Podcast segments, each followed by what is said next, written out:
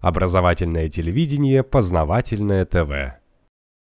Разницу я заметила в, в, в поведении русских людей и американских граждан, что в России даже бывает наймешь такси, едет э, и везет меня в Лексусе и говорит, вот, как тяжело жить, как плохо, вот разорили, вот все там. Кого-то ругают и жалуются. И хорошо одет водитель, курит дорогие сигареты. И я смотрю и думаю, ну вот надо же, ну почему жалуется? Вот я сейчас ему заплачу хорошие деньги за то, что он меня там в аэропорт отвез.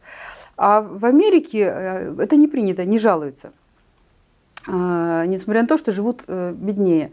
Кроме того, в Америке жизнь очень дорогая. Подождите, вы сейчас такие вещи говорите, что в Америке живут беднее, чем в России. Да, многие люди живут беднее. Я, вот, например, не знаю много людей, которые живут богато.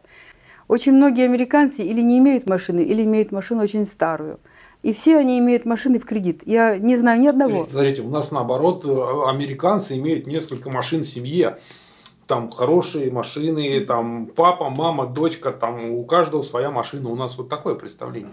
Может быть, в больших городах это, хотя в больших городах людям невыгодно иметь машину, потому что парковка очень дорогая. Скажем, в Нью-Йорке есть такая парковка, которая 50 долларов за 2 часа стоит.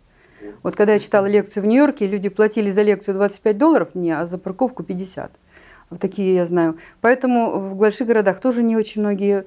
А, мои друзья, очень многие имеют просто велосипед или старую машину, а вот такую новую, ну, ну бывает, что одно, одна или две машины в семье, но не каждый, не каждый.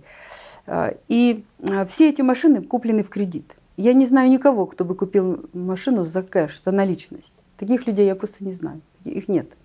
Но никто не покупает наличность, кроме русских иммигрантов в Америке. Ну, еще там, еще каких-то иммигрантов, может быть. Никто. Только все покупают в кредит. И более того, если кто-то покупает деньги за наличность, его ставят на какой-то особый учет и э, следят за этим, потому что это очень подозрительно.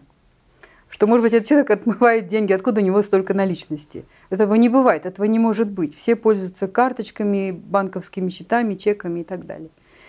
Вот. И заплатил ли этот человек налоги со всех этих денег, за которые он покупает? и так далее. Поэтому все живут в кредит. Э, а раз они живут в кредит, представьте себе, вот, э, например, мой сын старший, он получает 7 тысяч долларов. Он работает в большой корпорации, э, ведущим инженером. 7 тысяч долларов – хорошие деньги, да?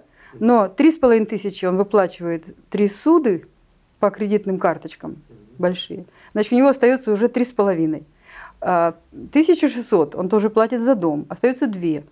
А, за детский сад за один за другой, а, там по 600 долларов за, за хороший детский сад, это уже остается там меньше тысячи, плюс э, оплата суда за машину, и все, и буквально 800 долларов в месяц нужно прожить. И питание, и одежда, и всевозможные нужды какие-то. Что-то сломалось и так далее, что-то купить надо новую там стиральную машину или что-то. Все.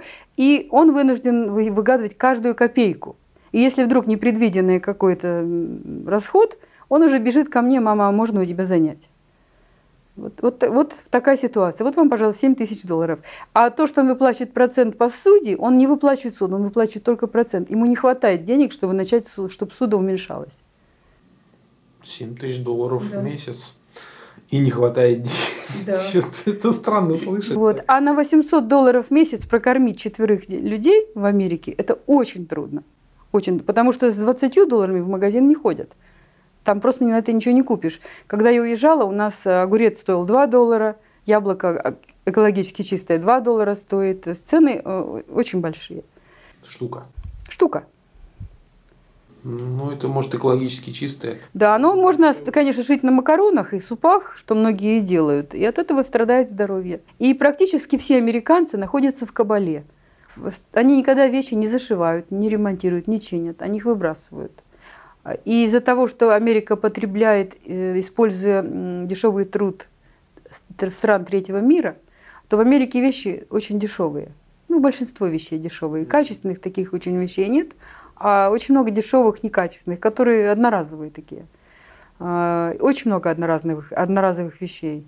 И мне приходилось вывозить мусор на мусорку американскую. Я видела, что люди выбрасывают телевизоры, магнитофон. Вот он перестал работать. Он уже ничего не стоит. Никто не будет его чинить, потому что починить его стоит почти столько же, сколько купить новый. И поэтому все это выбрасывается. И стиральные машины, и холодильники, все, все выбрасывается, все покупается новое. А новое можно купить в кредит, а, заплатить ноль даун и, и купить в кредит, оплатить через 6 месяцев. Все это очень соблазнительно, и люди так и делают. А потом просто выплачивают все эти. А потом все эти приплюсовываются кредиты. Ну а если они их не могут платить, а, они просто там или скрываются, или попадают в какое-то долговое а, обязательство, где через суд с ними договариваются, что они будут платить частично или как зарплаты будут вычитать. Ну, кто как может. Я была тоже в таких ситуациях. То есть получается, что все американцы живут в долг. Да, все американцы живут в долг. И исключений очень-очень. Очень мало исключений.